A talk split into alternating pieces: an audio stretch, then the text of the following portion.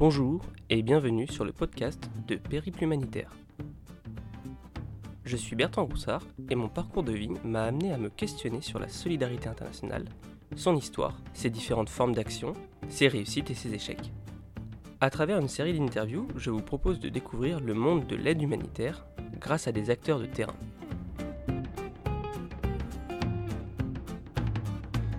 Géry Abdallah Koulelemba, bonjour. Bonjour. Alors Géry, euh, tu es actuellement formateur pour un centre de formation euh, très connu dans l'humanitaire, euh, Bioforce Dakar pour ne pas le nommer, et tu as tout un parcours dans l'humanitaire, tu es congolais d'origine. Est-ce que tu peux nous raconter un petit peu ton parcours? Merci beaucoup pour la question. Je suis Géry Abdallah Koulelemba, comme vous l'avez dit, congolais d'origine. Comme il y a deux Congos, je me tiens à préciser que je suis congolais de la République démocratique du Congo, c'est-à-dire Kinshasa. Et mon parcours humanitaire, en quelques mots, c'est que alors, j'ai commencé euh, le parcours avec euh, des structures internationales, pas en international, mais je veux dire travaillant au pays avec euh, des organisations non gouvernementales internationales. Nous sommes en 2009, où je, je commence comme un agent de terrain, travailleur social sur le terrain, et dans un coin au nord Kivu, en République démocratique du Congo, dans un coin qui est toujours affecté par des crises armées. Et c'est avec cette structure-là que je commence comme travailleur social. Je suis vraiment à, l'intérieur. Euh, et c'est là que, euh, après avoir appris les, les, les, les bases euh, sur la protection de l'enfance dans une organisation locale, pendant que j'étais en même temps au niveau de, l'université, parce que j'ai une aussi université en droit, puis j'ai travaillé avec cette structure-là qui m'a donné les compétences de base dans le travail social. Et puis maintenant, je rencontrais maintenant cette structure, euh, cette, cette, organisation non gouvernementale internationale où je commençais à travailler euh, comme euh, euh travailleur social euh, au niveau de, de la République du Congo. Et que donc là, je commence comme agent de terrain. On nous appelait field officer, donc officier de terrain. Et pendant une année, je travaille. Et quand j'étais en train de travailler, je travaille pour répondre aux besoins des enfants qui sortaient des forces et groupes armés mais aussi des enfants qui étaient euh, survivants de violences sexuelles. Et une année après, j'ai eu à, accéder à une autre responsabilité, toujours au sein de la même structure, comme euh, agent de terrain, mais superviseur, euh, superviseur des agents de terrain. Et là, je suis toujours dans le même contrée, au Nord Kivu, et j'ai cette responsabilité-là. Euh, mais une chose que je veux vous raconter pendant que je commence à, travailler, euh, quelque chose qui a retenu mon attention, c'est que le travail humanitaire, il est très intéressant du point de vue de la passion que j'avais pour euh, les enfants, la passion de voir les enfants qui étaient maltraités, trouver quelqu'un qui pouvait les écouter, trouver quelqu'un qui pouvait les aider, trouver quelqu'un qui pouvait soit aussi les, aider à retrouver leurs parents parce qu'ils étaient séparés de leurs parents. Mais euh, un travail aussi qui, au côté du côté de la passion, qui était aussi un, un travail qui exposait. Euh, je peux me rappeler que par deux fois, euh, je partais sur le terrain. Euh, pour la première fois, j'étais avec euh, notre responsable programme, avec quatre autres collègues, et nous allons connaître un braquage sur notre chemin. Et euh, Dieu merci qu'au cours de ce braquage, on nous a tout ravis, mais on nous a laissé quand même en vie. Et nous sommes rentrés. Et trois mois après, comme euh, mon superviseur direct euh, décidera à ce que je ne puisse pas emprunter le même chemin, et que donc, euh, on a pris l'option que je commence à partir par hélicoptère pour aller sur le terrain et superviser les autres partenaires. Hélicoptère, euh, quand vous entendez parler d'hélicoptère, ce n'est pas l'hélicoptère de l'organisation, mais c'était plutôt euh, l'hélicoptère de la mission des Nations Unies qui intervenait là-bas. Donc, il nous était autorisé, vu le contexte sécuritaire, de pouvoir prendre aussi ces moyens-là pour aller intervenir sur le terrain. Et c'est comme ça que je partais là-bas. Mais trois mois après, euh, même si je partais par l'hélicoptère, mais en arrivant sur le terrain, il fallait aller à l'intérieur des petites communautés, des villages pour travailler avec les partenaires. Mais euh, vous ne me croirez pas, je tombe encore dans une autre embuscade et cette fois-là, ça n'a pas été très intéressant parce qu'il y a eu des coups de balle et tout. Et que donc, j'ai compris qu'au-delà de la connaissance technique que j'avais, il fallait vraiment mettre au sérieux les, connaissances et les recommandations plutôt euh, sur le plan de la sécurité. Savoir comment se comporter lorsque tu es face à un braquage, euh, quelle attitude prendre, euh, et prendre aussi conscience au fait que le travail humanitaire, il a aussi un risque. il y a un risque euh, qui peut amener vraiment à perdre la vie dans ce sens-là. Et donc, je, suis euh, superviseur des, euh, agents de terrain pendant une année et après, je quitte, hein, toujours avec la même structure, je vais au nord-est de la République démocratique du Congo où je suis chef de projet. Et là-bas, je reste chef de projet pendant, pendant près des trois ans. Alors, quelque chose qu'il faut aussi retenir, c'est que avec cette évolution, euh, je ne suis pas passé par une institution qui m'a formé afin que j'ai des bases et que je comprenne. C'est-à-dire que j'ai fait un peu euh, le, le, learning by doing. J'ai appris en travaillant.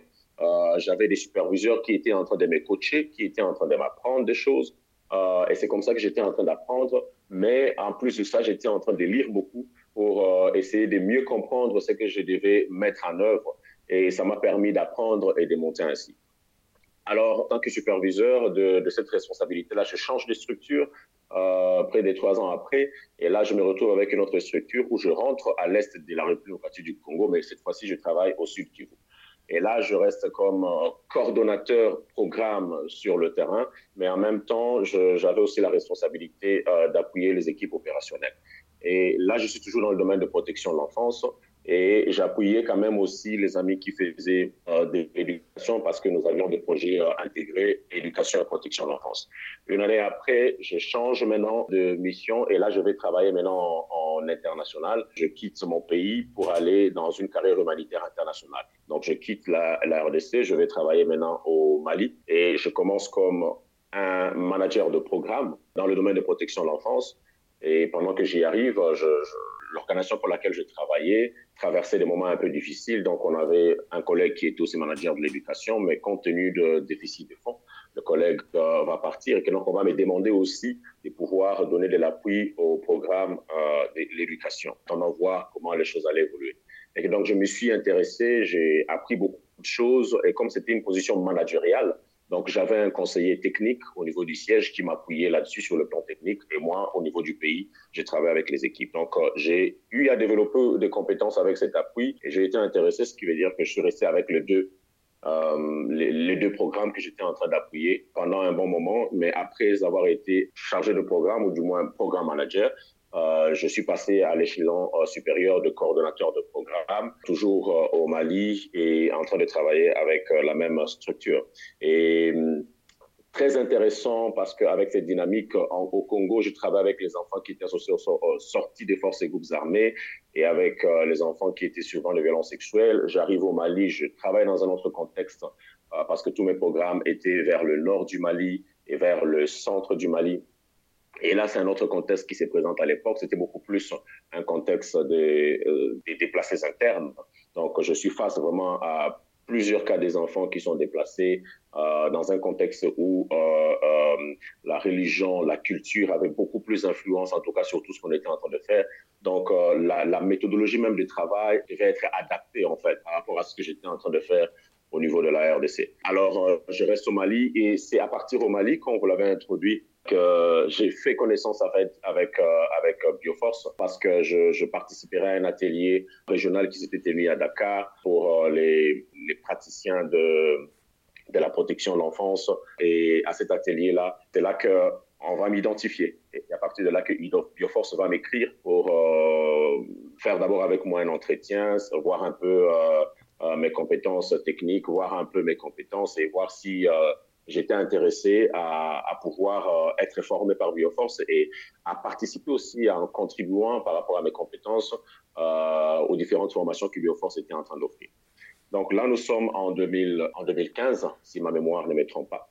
Et c'est là que je partirai à Bobo Dialousso pour euh, être formé par Bioforce, donc pour participer à la formation des formateurs.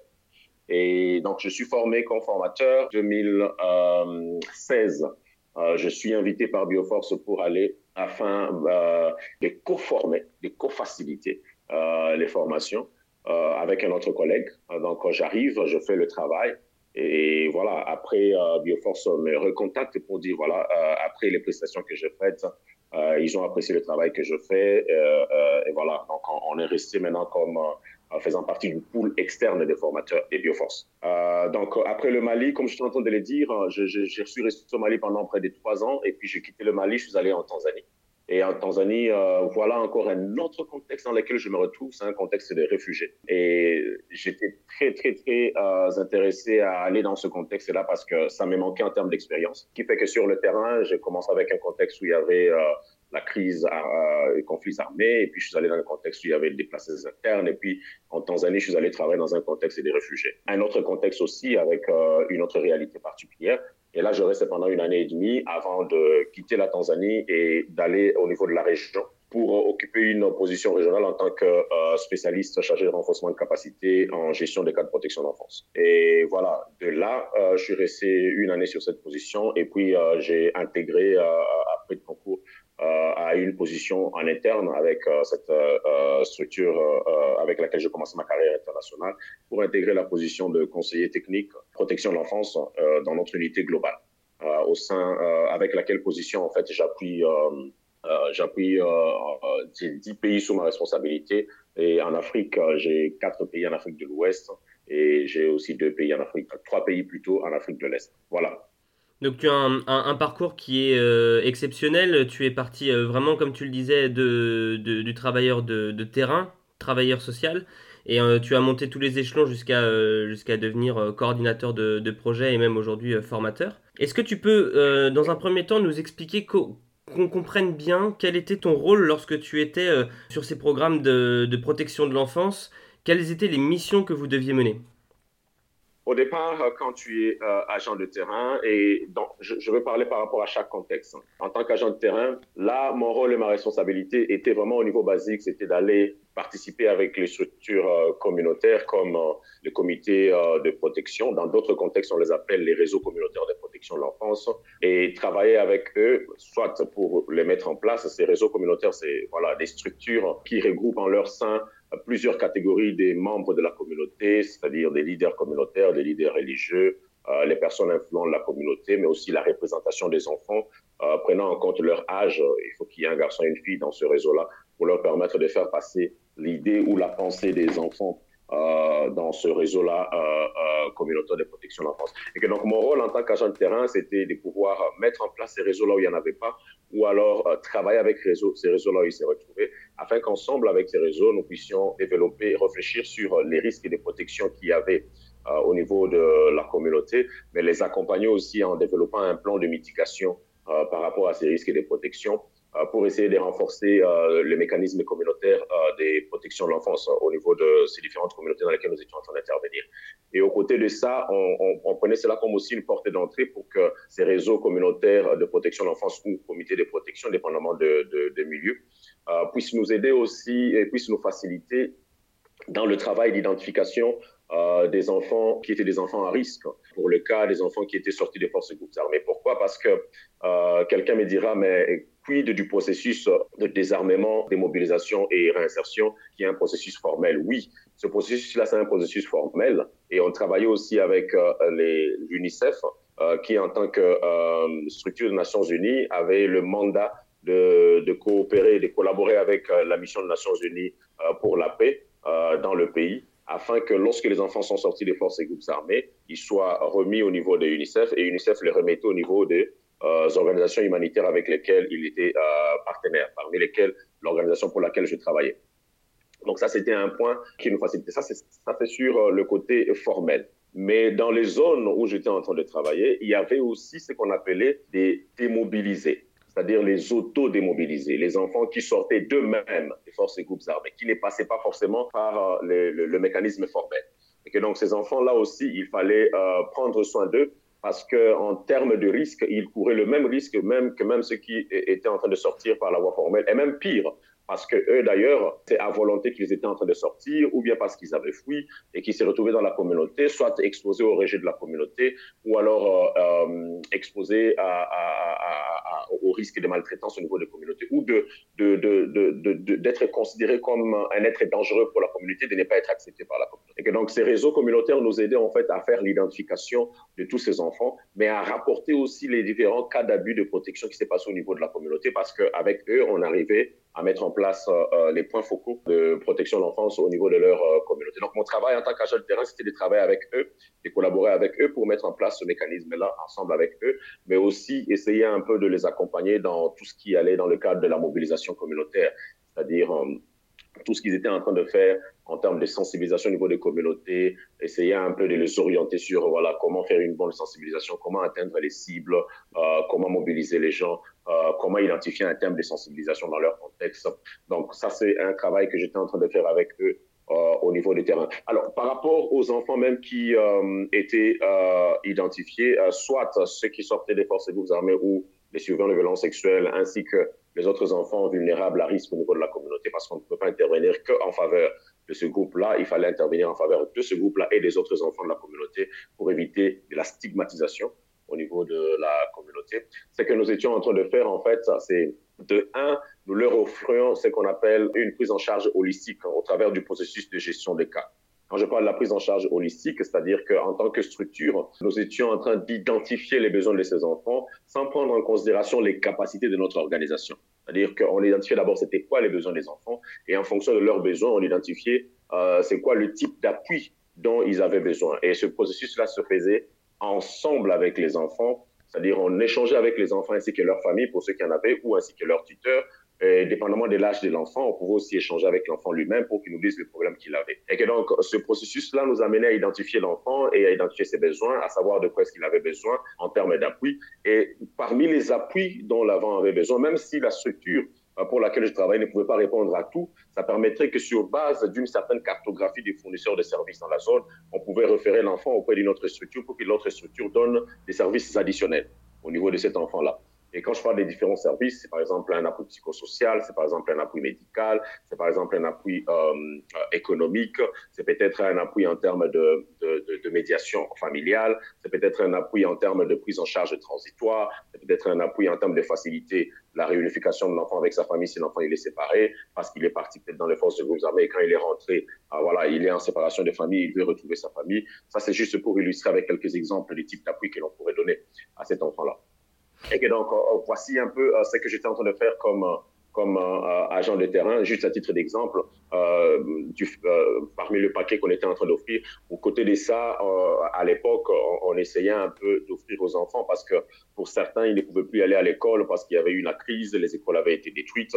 Donc, on essayait un peu de travailler avec les amis de l'éducation euh, pour leur référer de ces enfants-là et les amis de l'éducation qui mettaient en œuvre euh, tout ce qui était euh, euh, de l'éducation non formelle pour aider les enfants à, à, à, récupérer un peu des cours de classes de rémédiation et de classes euh, de rémédiation pour aider les enfants à, à récupérer ou encore de, de, cours, euh, des programmes accélérés en fait pour leur éducation. Mais au côté de ça, on offrait aussi, euh, comme les enfants ils étaient assez stressés et qui n'avaient pas un espace assez sûr et sécurisé pour euh, se déstresser, au sein de leur communauté, on identifiait des endroits là où les enfants pouvaient se rencontrer pour euh, participer aux activités récréatives et créatives ainsi que des activités ludiques afin de donner aux enfants un espace quand même là où ils se sentiraient à l'aise pour euh, interagir entre eux afin aussi de se déstresser et c'était aussi des fois une, euh, un point d'entrée pour euh, identifier s'il y a des enfants qui viennent et qui, euh, euh, de par l'observation qu'on était en train de faire, n'étaient pas assez actifs et assez dynamiques. On pouvait se rapprocher d'eux pour essayer de comprendre davantage. Et des fois, on trouvait qu'il y avait donc des enfants aussi qui étaient victimes de certains abus dans leur propre maison. Et à partir de là, c'était aussi une porte d'entrée pour leur offrir euh, le, le, service qu'on pouvait les. Alors, euh, ça, c'est euh, juste à titre d'exemple de ce qu'on était en train de faire hein, sur le terrain comme agent de terrain. Mais après, maintenant, euh, quand j'ai dit que j'étais maintenant devenu superviseur des agents, là, c'était beaucoup plus un rôle maintenant d'appui technique que je faisais aux agents qui étaient sur le terrain et un accompagnement avec les partenaires des mises en œuvre que nous avions. C'était des, organisations non gouvernementales, soit nationales, soit locales, avec lesquelles on était en train de travailler, surtout pour aller atteindre les enfants dans des zones où nous, on ne pouvait pas partir, ou alors pour euh, certaines euh, activités pour lesquelles nous, en tant qu'organisation internationale, on était limités sur le plan des ressources humaines et que donc on s'appuyait sur le partenaire euh, pour pouvoir mettre cela en œuvre. Et donc, moi, maintenant, comme superviseur de terrain, j'avais et la responsabilité d'appuyer techniquement les amis euh, agents, les autres amis agents terrain, et aussi la responsabilité de travailler dans l'accompagnement avec euh, les, dans l'accompagnement plutôt aux partenaires, euh, aux partenaires locaux. Voilà. Maintenant, quand je quitte euh, cette responsabilité pour être chef de projet, Euh, là, c'était beaucoup plus maintenant euh, combiner l'aspect technique en termes d'appui technique sur le terrain, mais aussi euh, ajouter à cela tout, tout l'aspect euh, managérial au sein de l'organisation pour euh, voilà tout ce qui va avec l'aspect gestion, gestion de ressources humaines en termes de gestion d'équipe, gestion de budget, conception et rédaction des projets, suivi des projets et, et, et s'assurer un peu que voilà tout ce qui est coordination aussi est fait, coordination avec les autres structures, coordination à travers les, les structures de coordination interagence euh, qui existait dans la zone où j'étais en train de travailler. Et que donc, euh, shiftant vers la responsabilité maintenant de responsable de programme, là, c'était beaucoup un peu plus élargi. Je n'étais plus que sur un seul projet, mais c'était beaucoup plus tout un programme avec plusieurs projets. Et là, c'était une responsabilité où il y a la coordination des différents projets, coordination ou du moins appui technique aux différents chefs de projet, mais aussi avoir un regard sur la qualité du travail sur le terrain et travailler avec euh, les autres départements euh, de programme, euh, mais aussi la responsabilité de coordination avec les autres organisations pour essayer un peu de mieux coordonner, mieux se coordonner dans ce que nous étions en train de faire et bougeons plutôt sur la position de coordonnateur euh, selon les structures dans lesquelles j'étais parce que voilà, ces, ces nominations, en fait, ça diffère. Hein. Il y en a d'autres structures où euh, tu es d'abord coordonnateur avant d'être euh, coordonnateur, avant d'être euh, manager et vice-versa. Mais moi, par rapport à l'échelon tel que moi j'ai gravité, donc de manager à coordonnateur. Et au niveau de coordination, c'était pour essayer un peu de diriger euh, plusieurs types de programmes et euh, dépendamment aussi de, de la grandeur du programme qu'on avait, euh, et des interventions qui étaient couvertes un peu dans plusieurs zones. Et là, c'était beaucoup plus maintenant développer un appui sur le plan stratégique, sur le plan technique, euh, dans le cadre de euh, stratégie d'intervention, euh, dans le domaine de protection de l'enfance, renforcement de capacité, développement des outils et essayer un peu de beaucoup plus maintenant euh, travailler sur le plan de, de, de, veiller beaucoup plus à la qualité, euh, appuyer aussi euh, le responsable programme ainsi que le chef de projet pour se rassurer que ce qu'ils sont en train de faire en termes de management, il répond un peu à toutes les procédures de l'organisation et veiller à, à une, à, au bon respect de tous les principes qui étaient requis par les bailleurs de fonds qui en train de donner leur financement, participer à la conception, aux rédactions de, des rapports euh, tant en interne qu'avec les bailleurs et tous ces éléments-là. Donc tu nous as expliqué effectivement euh, toute la, la, toute la prise en charge qu'il était possible d'avoir avec euh, les, les, enfants. Tu as également évoqué euh, les responsabilités qui t'incombaient au fur et à mesure que tu montais en, en compétences sur, sur les différents postes. Et tu as quand même fini par devenir formateur. Ouais, j'ai fini par devenir euh, formateur. Je dirais formateur professionnel parce que, comme je le disais, j'avais reçu des formations thématiques euh, dans les structures où j'étais en train de travailler. Donc, euh, j'étais formé pour que je puisse mieux faire le travail que je faisais sur le terrain.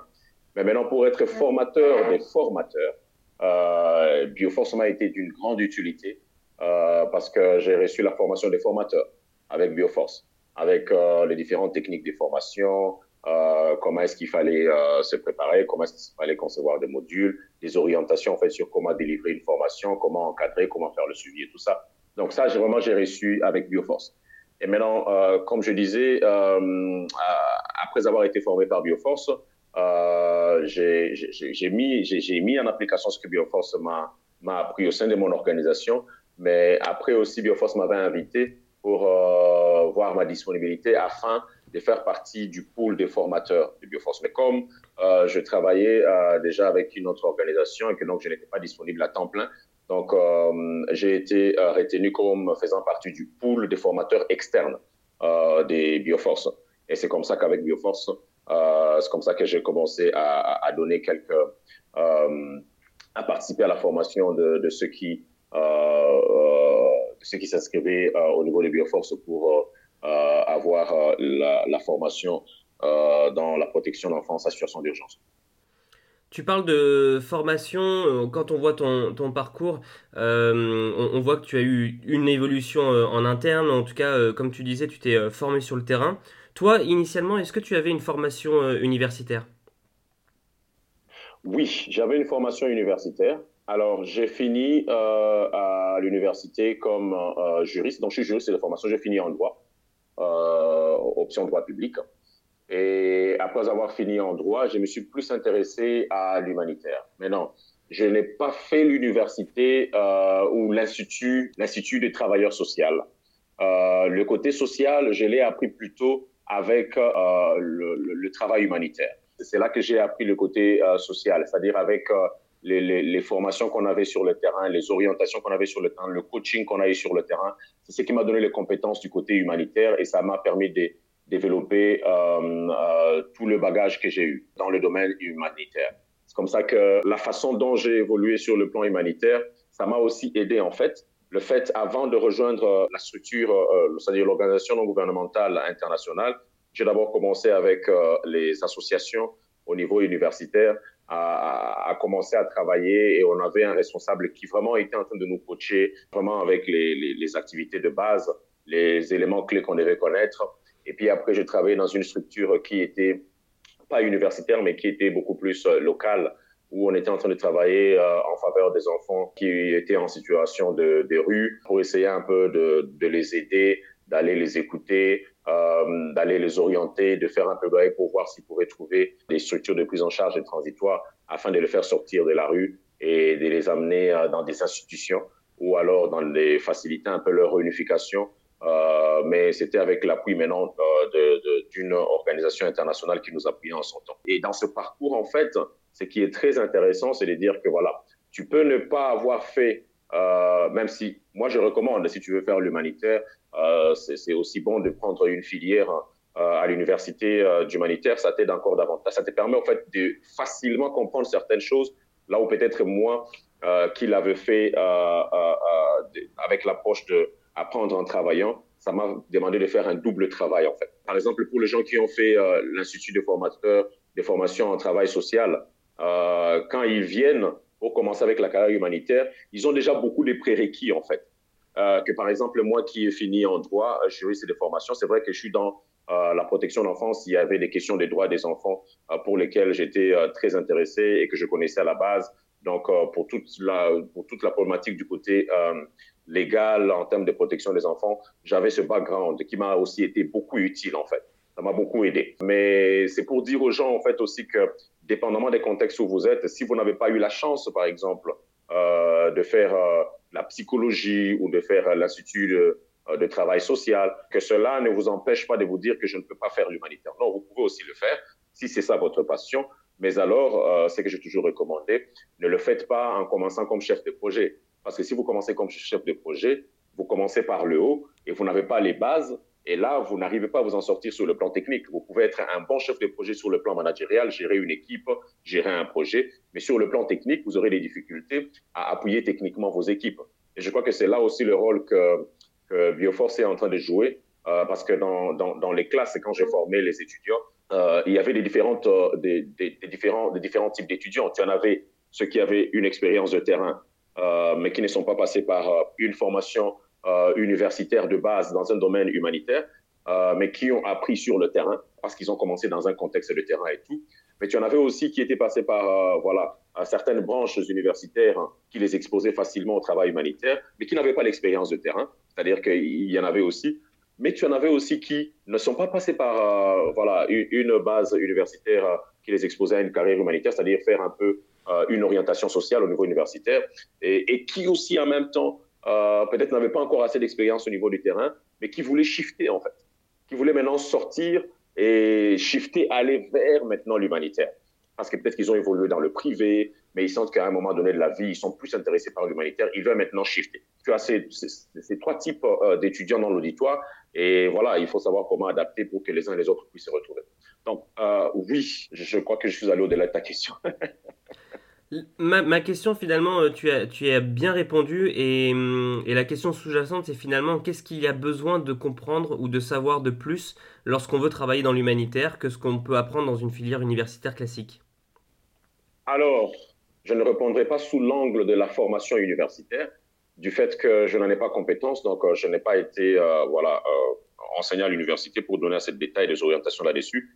Mais ce que je dirais quand même de manière globale, c'est d'encourager euh, quelqu'un euh, qui veut aller à l'université euh, parce qu'il a des ambitions de, chuter sur la carrière humanitaire, ou alors parler à quelqu'un qui a fait, je ne sais pas, un master dans un domaine, mais qui demande qu'est-ce que je peux encore faire pour que ça m'oriente vers, vers l'humanitaire. Alors, ce que je dis, ce n'est pas exhaustif, hein, mais c'est juste basé sur la petite expérience que j'ai euh, depuis toutes ces années que je suis en train de travailler dans la carrière humanitaire.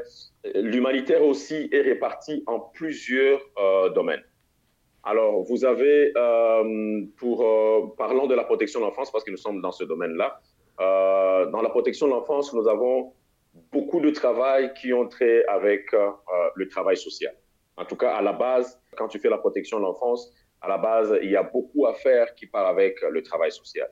Donc, euh, et, moi, je recommanderais en tout cas à ceux qui veulent faire vraiment la carrière humanitaire en tant qu'agent ou acteur de protection de l'enfance, il serait utile. Ce n'est pas que c'est euh, c'est la seule chose à faire, mais si vous pouvez le faire, ça va beaucoup vous aider. C'est de faire euh, une discipline universitaire du travailleur social, être formé dans un institut de travailleur social. Ça serait un, atout, en fait. Parce que même si vous allez dans l'Institut de formation en tant que travailleur social. Ça ne vous laisse, vous, apprenez, vous avez certaines bases sur ce qui est du travailleur social protection de l'enfance, parce que vous pouvez, aussi, être travailleur social pour euh, d'autres branches qui concernent les adultes. Mais il y a aussi, vous pouvez aussi vous orienter vers, euh, euh parce qu'au niveau de, de, de, la protection de l'enfance, on a un grand besoin d'accompagnement dans le domaine psychosocial, qui est les dents.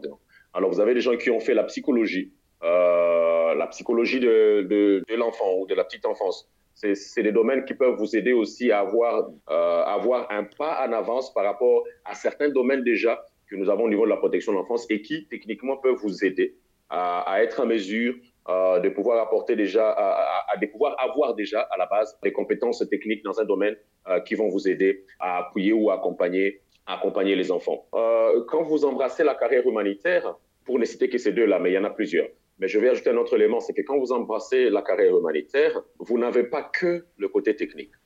Et c'est là que des fois on trouve ce déséquilibre. Moi, avec euh, ma petite expérience euh, où j'ai avancé de l'agent de terrain à conseiller technique que je suis aujourd'hui, ça, m'a permis de comprendre que dans, dans l'humanitaire, dans le domaine de protection de l'enfance, il n'y a pas que le technique. Des fois, j'ai rencontré des superviseurs qui étaient très bons sur le plan technique, qui me donnaient des bons conseils techniques, mais du fait qu'ils n'avaient pas les compétences managériales, alors euh, c'était catastrophique du point de vue accompagnement euh, managérial en termes de gestion d'équipe, en termes de gestion programmatique et tout ça. Mais quand ils donnent des orientations techniques, ils étaient forts. Donc, je recommanderais aussi qu'au côté des compétences techniques que vous pouvez avoir, c'est mieux aussi de vous capaciter sur le plan de gestion, gestion de projet, gestion de programme. Et là, encore une fois, Bioforce joue un rôle assez euh, important dans la région parce que, au-delà des données à ses étudiants les, bases euh, sur le côté technique. Il leur offre aussi une opportunité d'apprendre sur le côté de gestion de projet ou de gestion de programme. C'est pour vous permettre d'être équilibré et d'avoir le nécessaire parce que tu as besoin non seulement de la, des compétences techniques, mais aussi des, des compétences euh, managériales. Et un troisième conseil que je donnerais, si vous voulez embrasser une carrière humanitaire, n'allez pas euh, directement pour cibler des responsabilités en tant que voilà en tant que chef de programme voilà non ça ça risque d'affecter un peu ou du moins de vous donner un, dur travail dès le départ. Donc si vous le pouvez commencez par euh, la base. Commencez comme euh, un agent de terrain si votre contexte peut le permettre. Si vous ne pouvez pas commencer comme un agent de terrain à la limite Prenez, le temps euh, de vous entretenir et de beaucoup écouter les gens qui font le travail de terrain pour comprendre la dynamique qu'il y a sur le terrain. Parce qu'aujourd'hui, si moi je suis conseiller technique dans le domaine de protection de l'enfance, quand je vais visiter les agents qui sont sur le terrain, je peux facilement comprendre, en fait, quand ils m'expliquent un problème, je le comprends facilement parce qu'un jour j'ai été agent de terrain. Euh, j'ai travaillé dans des contextes dans lesquels ils ont travaillé. Je peux facilement comprendre quand ils me disent, euh, voilà, euh, on, on, a cherché à faciliter la réunification de cet enfant, on n'y est pas arrivé parce qu'il y avait ceci et ceci et cela. Mais si toi, tu n'as pas cette expérience du côté du terrain, euh, et même si tu es conseiller technique, tu vas peut-être être blâmé pour dire non, on n'a que deux jours pour le faire, il faut le faire, on doit y arriver, parce que peut-être qu'il y a d'autres paramètres dont tu n'es pas informé. Et ça peut euh, avoir un impact sur la qualité du travail que tu es en train de faire. Ce n'est pas la seule voie, mais c'est juste une suggestion qui peut aider en fait à mieux faire. Euh, mais aussi pour ceux qui, euh, il y a d'autres personnes que tu retrouves dans la carrière humanitaire qui ont déjà assumé des responsabilités de chef de projet ou de chef de programme, donc ils veulent juste shifter, peut-être d'un secteur à un autre dans la carrière humanitaire peut-être quelqu'un qui était beaucoup plus en train de travailler avec la protection dans le cadre de monitoring des protections et qui veut dire, voilà, je veux maintenant me réorienter dans la protection de l'enfance, par exemple. Euh, mais en tant que dans le cadre de monitoring des protections, c'était déjà un chef de projet ou un chef de programme. Si tu demandes à ce chef de programme de venir en protection de l'enfance comme un travailleur social, il y aura un couac en fait. Euh, la personne ne se sentira pas assez adaptée et même celui qui est en train de recruter, si c'était moi qui recrutais un travailleur social, je vois que dans ton CV tu es chef de programme, je vais me poser mille fois la question de mais pourquoi ce monsieur vient euh, à ce niveau-là Donc ça ne sera pas assez, assez facile. Alors pour ce type de personnes, allez pour être formé. Allez pour être formé parce que vous avez déjà un certain niveau en termes de compétences managériales, en termes de compétences de gestion, que ce soit gestion de programme ou gestion d'équipe ou gestion de projet. Maintenant, vous avez plus besoin plutôt de compétences techniques. Et là, euh, Bioforce vous offre cette possibilité-là de balancer les deux. Euh, pour que si vous avez, vous avez un fort du côté euh, gestion, compétences managériales, Bioforce peut vous donner l'opportunité maintenant d'avoir aussi une base du côté technique. Et là, vous avez euh, les renforcements de capacités sur les thématiques principales euh, de la protection d'enfance qui vous permettent d'avoir une base du côté technique. Et puis, vous pouvez aussi vous documenter, vous pouvez vous faire coacher par euh, voilà, les autres personnes qui sont passées par là pour qu'ils puissent vous accompagner. Et c'est pour ça même que je crois Bioforce demande à ses étudiants, quand ils ont fini, de faire un stage. C'est pour permettre, n'est-ce pas, pendant ce stage-là, qu'ils puissent asseoir les, les, les, notions qu'ils ont apprises dans la pratique de la vie courante. Et du coup, lorsque tu nous as parlé de tes premières expériences, tu as également évoqué le volet sécuritaire qui était très important. Effectivement, un volet sécuritaire qui était très important et je crois que je vous ai partagé mon expérience là-dessus. Euh, je n'en ai cité que deux, mais j'en ai connu euh, pas mal. Je, je, travaillais dans des contextes qui étaient vraiment euh, pas très faciles. C'est-à-dire, vous voulez faire la carrière humanitaire, attendez-vous à ce que, voilà, vous n'allez pas ambitionner faire une carrière humanitaire si vous n'êtes pas prêt à travailler euh, dans des zones qui sont des zones difficiles. Parce que déjà, les personnes que vous voulez aider, elles vivent dans des zones difficiles. Donc, si vous voulez mieux les aider et mieux comprendre ce qu'elles sont en train de faire, préparez-vous aussi deux fois à être exposé à aller dans ces zones difficiles-là. Alors, dépendamment des contextes et des zones, il y a des endroits là où vous devez d'abord respecter les principes sécuritaires parce que quand vous travaillez dans une organisation, on dit que pour aider, il faut d'abord être en sécurité. Euh, et la sécurité, c'est une affaire personnelle. Alors, chaque organisation offre des procédures de sécurité à ses staffs pour ne pas les exposer. Parce que si tu tombes euh, dans une embuscade, comme c'était mon cas, ce que l'organisation fait, c'est de s'assurer, est-ce que vous avez respecté les procédures euh, sécuritaires? Et si maintenant il est prouvé qu'en dépit de toutes les procédures que vous avez respectées, vous êtes quand même euh, vous avez quand même été euh, exposé à un incident de sécurité. Alors là, euh, voilà, les responsabilités ne vous, incombent pas. Mais si vous-même, vous avez pris le risque, par exemple, d'aller dans une zone où on vous a dit cette zone, il ne faut pas y aller, ou de ne pas communiquer, là on vous a dit qu'il fallait communiquer, ou de ne pas adopter un comportement adéquat quand on est dans, un certain contexte, le cas de braquage en l'occurrence, là où vous avez eu des orientations là-dessus, ça vous expose. Donc c'est pour autant dire que en tant qu'humanitaire, c'est très important d'associer à cela une formation sur euh, la, sécurité. Pas pour être un agent de sécurité, mais pour savoir euh, comment se comporter dans des zones où il y a de l'instabilité sécuritaire. C'est pour savoir euh, comment réagir quand vous êtes face à, des cas d'attaque ou de braquage.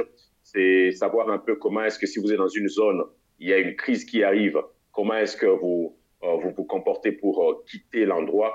Comment est-ce que vous vous comportez euh, si vous êtes dans une zone et que voilà, il y a une crise qui frappe d'un coup euh, pour savoir un peu où est-ce que vous restez, qu'est-ce qu'il faut avoir d'essentiel avec vous, s'il faut rester, euh, quels sont les endroits où vous pouvez mieux être en sécurité quand vous êtes en train de le faire? Donc, c'est très important d'avoir ces informations-là. Quand vous êtes appelé à être déployé sur le terrain. Il est vrai que dans la carrière humanitaire, tout le monde n'est pas appelé à travailler sur le terrain. Il y a des gens, dépendamment des responsabilités, qui sont affectés euh, sur le terrain, ils sont appelés à être déployés sur le terrain. Il y a d'autres qui sont appelés peut-être à, apporter un appui euh, technique, mais sans être basés sur le terrain, c'est-à-dire ils font peut-être des va-et-vient pour aller voir ce qui est en train de se passer. Mais il y a d'autres personnes aussi qui ne vont même pas sur le terrain, mais qui, suite à leur responsabilité, ils sont peut-être appelés à rester au niveau du bureau régional ou au bureau global, et que donc euh, ils accompagnent juste les équipes avec des orientations, et peut-être rarement ils peuvent aller sur le terrain. Mais oui, euh, si vous voulez vraiment vous lancer dans la carrière humanitaire euh, avec ce souci et cette passion euh, d'aller sur le terrain, la sécurité, c'est quelque chose d'important à avoir dans votre bagage. Les connaissances sur la sécurité, je veux dire. Tu évoquais également le fait d'être confronté à des populations qui parfois vivent des, situations difficiles. J'imagine que être confronté à des enfants qui sont en détresse, ça va être aussi une expérience très difficile à vivre? Très difficile. je vais vous donner deux exemples là-dessus. Le mien est un exemple euh, d'un staff euh, avec qui j'ai travaillé. Moi, personnellement, quand je travaillais comme agent de terrain, le fait d'être en contact chaque jour avec euh, les enfants qui me racontaient leurs histoires de comment est-ce qu'ils étaient dans les groupes armés, comment est-ce qu'ils ont quitté. Euh, et pour euh, deux fois, dans certaines zones où on n'avait pas assez du staffing, nous les hommes, c'est nous qui faisions aussi les entretiens avec le filles, ce qui n'était pas aussi facile. le fait d'écouter les histoires de comment est-ce qu'ils ont été suivant les violences sexuelles, ça m'a affecté à un moment donné que des fois, ça pouvait arriver que je, je, sente comme le stress et comme la peur quand je regardais les enfants vous voyez, j'étais euh, affecté en fait. Deuxième exemple euh, que je vais donner, puis je vais répondre. Je vais aussi dire euh, un peu une suggestion ou un conseil que je peux donner pour ce type de cas. Deuxième exemple, c'est je me retrouve en train de former. je suis au Mali.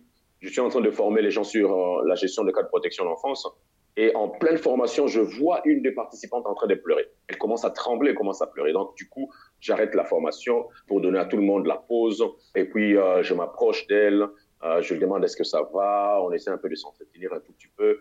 Et après l'entretien, elle finit par me dire que, Jerry, tu sais, pendant que tu étais en train de nous former en donnant des exemples euh, sur les problèmes de violence sexuelle, ça m'a rappelé des choses que j'ai vécues il y a 15 ans, mais aussi euh, des choses que j'ai entendues des enfants avec lesquels je m'entretiens. Alors c'est comme si j'étais en train de le vivre, donc c'est comme si ça fait bouillonner les choses en moi, et c'est comme si j'étais en train de le vivre. Donc vous voyez, il y a, il y a de ces gens aussi dans cette carrière qui déjà ils ont peut-être connu certaines choses par le passé et pris par euh, euh, ce souci d'aider les autres enfants pour qu'ils ne connaissent pas la chose qu'ils ont vécue. Ils se retrouvent dans le contexte humanitaire en train d'écouter les mêmes histoires ou des histoires qui ressemblent à ce qu'eux, ils ont connu. Et là, ça te rappelle en fait tout ce par quoi tu es passé et ça peut même t'affecter toi-même et toi-même tu peux être malade. Et face à des situations pareilles, euh, qu'est-ce qui va avec? C'est de s'assurer en fait, et, c'est ça en fait quand nous sommes en train de former surtout les travailleurs sociaux ou tous ceux qui sont en contact avec les enfants pour les écouter et pour les accompagner, on les encourage euh, dans, dans, le module euh, ou du moins dans le curriculum que l'on offre par rapport à la gestion des cas, il y a tout un module qui, qui, parle du bien-être des staff. Donc, euh, comment est-ce que le staff doit aussi veiller sur son propre bien-être Comment est-ce qu'il doit apprendre, apprendre certains reculs Comment est-ce que lui aussi a besoin autant il offre euh, ses services d'écoute à un enfant pour que l'enfant soit à mesure de libérer un peu tout ce qu'il a connu, non seulement pour raconter l'histoire, mais aussi pour se libérer. Mais autant ce staff aussi a besoin d'avoir quelqu'un auprès de qui il peut aussi euh, se libérer ou alors mettre en application certaines approches qui sont peut-être individuelles ou à chaque personne selon que chacun l'a développé dans le cas de gestion de stress. donc l'accompagnement psychosocial, elle est faite au niveau des enfants, mais aussi ça peut affecter le staff qui est en train de le faire, d'où il est important que le staff paye aussi à son bien-être. Sur cette chaîne, j'avais également interviewé une psychologue qui travaille pour, euh, pour une grande ONG et qui, euh, et qui mettait beaucoup en garde les, les, humanitaires face au syndrome de stress post-traumatique notamment, euh, pour des humanitaires qui peuvent être exposés à des, à des situations très difficiles, effectivement. Effectivement, ouais, effectivement, parce que vous savez, quand je vous ai raconté un peu les scénarios des choses que j'étais en train d'appuyer sur le terrain en tant qu'agent de terrain, euh, j'imagine que vous avez essayé un peu de visualiser ce que j'étais en train de dire. Et en le visualisant, certainement que ça vous a affecté. Alors imaginez moi qui euh, était en train d'écouter des centaines d'histoires comme ça à longueur de journée, je ne pouvais qu'être euh, assez exposé. Et je pense à tous ceux-là qui sont en train de le faire de par le monde. Euh, et effectivement, donc c'est juste pour appuyer ce que tu viens de dire par rapport à ce que la collègue t'avait raconté. Tu décides de te lancer dans l'humanitaire parce que euh, tu voulais aider, tu voulais aider les enfants en particulier. Or, il se trouve que ça t'amène sur des terrains qui sont difficiles sur le plan émotionnel, mais également difficiles sur le plan sécuritaire, puisque tu es exposé à deux reprises à, des attaques. Euh, comment est-ce que c'est vécu par ton entourage, le fait que tu t'engages et que tu partes sur des terrains qui sont difficiles? Alors, mon entourage direct d'abord, je veux dire hein, la famille restreinte, quand j'embrasse euh, la carrière humanitaire, il m'appuie c'est-à-dire qu'ils sont intéressés, ils m'accompagnent, les parents en l'occurrence. Je ne sais pas si c'est aussi parce que, euh, d'une part, euh, quand moi je suis parti dans l'humanitaire, mon père était déjà parti aussi dans l'humanitaire. Euh, c'est-à-dire que voilà, j'étais, j'avais ma passion pour la protection de l'enfance, mais peut-être il y avait aussi le fait que mon père était déjà dans l'humanitaire qui m'avait un peu inspiré en me disant mais oui, c'est quelque chose que je peux aussi faire. Donc c'était un peu aussi une source d'inspiration pour moi. Euh, même si nous avons fait deux domaines assez euh, diamétralement opposés. Mais euh, mon entourage m'appuie, m'accompagne par rapport à ça. Ils sont, ils sont d'accord. jusqu'à ce que les incidents commencent à arriver. Quand les incidents arrivent, du coup, j'ai au sein de mon entourage euh, les gens qui sont en train de me dire, mais c'est ta vie qui est en train de mettre à danger. Est-ce que tu ne penses pas que tu peux changer de travail?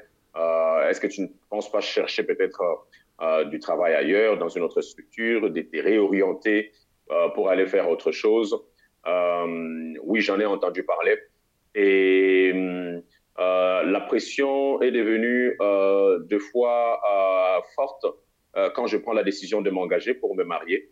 C'est-à-dire que voilà, euh, mon épouse, quand elle apprend que je vais encore dans des zones euh, qui sont assez à risque, des zones chaudes, donc c'est ce stress-là quand on se parle avant que je ne parte, euh, quand je lui dis je suis à tel endroit, qu'elle veut apprendre comment les choses se passent à tout moment, quand elle apprend que dans la zone il y a eu des attaques, elle veut savoir comment ça se passe, ou je lui dis que je veux partir dans des zones où il y a des groupes armés, où il n'y a pas des services du gouvernement. Oui, elle manque le sommeil, euh, c'est une forte pression sur moi. Est-ce que tu es sûr que tu veux y aller? Est-ce que tu es sûr que tu es en sécurité? Euh, Voilà, c'est une forte pression aussi qui, joue sur moi. Euh, au-delà de la pression familiale, il y a la pression vraiment de, la personne avec qui je vis dans la même maison. mais alors, pour faire face à toutes ces pressions, en fait, il y avait une chose, une ou deux choses sur lesquelles je m'appuyais. La première chose, c'était la passion, la passion que j'ai pour euh, euh, le travail que je fais en termes d'apporter de l'aide euh, aux gens démunis, aux gens qui, qui n'ont personne en fait pour les appuyer, et en particulier les enfants qui sont souffrants. Donc cette passion-là, je m'appuyais sur cette passion pour contenir la pression sociale que je pouvais recevoir. Ça, c'était un. Des deux, c'est l'environnement professionnel dans lequel j'étais en train de travailler, qui me permettait aussi de contenir les pressions. C'est-à-dire cet environnement professionnel, dans les différentes organisations où j'ai travaillé, j'ai eu vraiment, bien que nous avons été exposés à tous ces risques que je vous ai cités et bien d'autres que je n'ai pas eu le temps de citer, j'ai eu en tout cas dans mon environnement professionnel des, des, superviseurs qui vraiment, ils m'ont bien coaché, ils ont bien veillé sur moi, ils m'ont offert un, un, un, environnement professionnel où je me sentais euh, assez à l'aise et où je pouvais me dire oui, je peux aller travailler. Et j'ai eu aussi des collaborateurs qui étaient très bons en fait avec lesquels je pouvais travailler lorsque je me disais que voilà, c'est vrai qu'il y a du danger, mais je ne suis pas le seul humanitaire à être là-bas. Il y a d'autres aussi qui sont là-bas, qui sont en train de travailler, et que donc je m'appuyais sur ça pour me donner la raison d'aller et d'aider les enfants au-delà de, des autres raisons que je viens de vous citer ici, Président. Ça permet d'avoir une bonne vision effectivement de ce que c'est que l'engagement euh, humanitaire. Est-ce que toi, il y a des sujets sur lesquels tu aimerais euh, revenir? J'aimerais revenir sur... J'aimerais parler à quelqu'un qui, quelqu'un qui veut aller dans l'humanitaire j'aimerais lui dire que si tu veux mieux apprendre de l'humanitaire, je veux dire vraiment euh, un travail d'aide sur le terrain, comprendre comment ces gens sont en train de souffrir, les gens qui sont en train de souffrir, comment est-ce que tu peux les aider? Il faut savoir euh, prendre le risque d'aller sur le terrain, là où ces gens sont en train de souffrir. Parce que là, tu seras facilement en contact avec eux, tu comprendras leurs problèmes et tu sauras comment les aider mais aussi comment les faire participer à l'aide dont ils ont besoin. Mais pour arriver à ce point-là, tu peux avoir la connaissance à la base, à partir de ton itinéraire universitaire, mais aussi si tu n'as pas eu cette chance de faire cela, mais que tu veux y aller, tu peux aussi avoir ces connaissances à partir des institutions qui offrent les formations pour ceux-là qui veulent aller dans l'humanitaire ou renforcer les capacités de ceux qui sont déjà dans l'humanitaire. Des institutions comme Bioforce, par exemple ça te permet d'avoir ces compétences tant sur le plan managérial, comme tu le disais, comme sur le plan euh, technique. Oui, tu veux aller faire euh, de l'humanitaire, il faut savoir que tu t'exposes à des risques euh, qui sont réels. Ce ne sont pas des histoires que l'on voit à la télévision, mais c'est des histoires vraies. Des éléments qui peuvent t'aider à tenir, c'est de te rassurer que tu en as vraiment une passion, au-delà d'être une profession, au-delà d'être un travail que tu vas faire, mais que ce soit vraiment quelque chose que tu veux, que tu, que tu aimes et pour laquelle tu veux vraiment te donner. J'ai vu dans l'humanitaire des gens avec qui j'ai travaillé, je ne veux pas vous faire peur, mais j'ai vu des gens qui sont morts sur le champ du travail. Ils sont morts euh, pas parce qu'ils l'ont voulu, mais parce que dans les zones où on était, on a été attaqué euh, et que voilà, ils ont perdu la vie là-dessus. Moi-même, j'ai failli perdre la vie, comme je vous l'ai dit. Mais ça n'a pas été une raison pour abandonner. J'aurais déjà abandonné, en tout cas. Il y a des années en arrière, j'aurais déjà abandonné. Parce qu'après le braquage, là où vraiment on a eu des coups de balles et tout ça, j'ai eu vraiment euh, un ami à moi qui avait été même touché par des balles. J'ai été, je dirais, traumatisé pendant trois mois. Mais après, après euh, un accompagnement, j'ai repris encore le travail. Et j'ai continué même dans des zones qui étaient encore à haut risque dans d'autres pays là où je suis parti. C'est à cause de la passion que j'avais, au-delà de la pression que je pouvais recevoir, mais c'est aussi à cause de la détermination que j'avais. Mais le travail humanitaire, au-delà de, ce, de, cette photographie que je viens de vous faire, qui, j'imagine, euh, vous a fait peur un tout petit peu, le travail humanitaire, c'est un travail salutaire. Parce qu'à la fin des comptes, c'est qui te redonne la force. C'est comme une, je ne suis pas femme, mais je l'apprends de ma femme qui a déjà accouché. c'est comme une mère qui vient d'accoucher. Elle a des douleurs pendant qu'elle est en train d'accoucher, mais dès qu'elle voit l'enfant en train de pleurer, quand elle voit cet enfant-là, c'est comme si la douleur, euh, elle est partie. Je l'ai dit par expérience pour avoir participé à l'accouchement de mon épouse. Et donc, vous aussi, en tant qu'humanitaire, c'est vrai, vous êtes exposé à différents risques, mais votre joie, c'est lorsque vous voyez cet enfant qui n'avait pas été en contact avec son père retrouver son sourire parce qu'il a été réunifié avec son père et sa mère. C'est lorsque vous voyez cet enfant qui a perdu son père et sa mère, sans espoir de l'avenir, être appuyé par votre structure, et après cinq ans, après dix ans, je connais en travaillant en RDC, il y a un enfant que nous avions sorti des forces et groupes armés, que nous avions encadré, il était adolescent. Et puis après l'avoir encadré, nous l'avons euh, donné la formation professionnelle en mécanique auto. Après la formation professionnelle, il a fait le stage au sein de la structure dans laquelle nous étions en train de travailler. Et après le stage, il a été embauché comme euh, chauffeur au sein de l'organisation. Il, il, a évolué jusqu'à se développer, jusqu'à devenir père de famille et à fonder sa famille. Quand tu vois un tel cas, ça te donne encore, ça te booste, ça te dit oui, ce que je fais, c'est un travail noble. Parce que j'aide les autres à quitter de là où ils sont pour arriver à un autre euh, stade de vie, à quitter la souffrance pour arriver à une terre d'espoir. Euh, c'est vrai que ce n'est pas toujours garanti, surtout dans les contextes d'urgence, là où vos interventions sont à courte durée, là où vous arrivez, vous n'avez qu'une année de projet, vous n'avez que deux ans de projet, ou vous n'avez que, je ne sais pas, euh, trois ans euh, d'intervention, vous devez partir. Euh, vous ne savez pas voir toute cette progression. Même si tu ne sais pas voir la progression dans sa totalité, mais au moins le parcours avec la lueur d'espoir que tu as donné à cet enfant-là, le sourire que tu remets à sa bouche, c'est déjà un grand pas qui te fortifie et qui te dit, je ne me suis pas exposé inutilement, mais j'ai été utile. Mais je vais finir aussi en disant que voilà, vous êtes dans la carrière humanitaire, vous voulez renforcer vos compétences, il sait bien. C'est très important euh, de renforcer ses compétences euh, pour être en mesure euh, de mieux offrir les services qu'il veut offrir, mais aussi pour être en mesure de mieux appuyer les équipes avec lesquelles nous travaillons.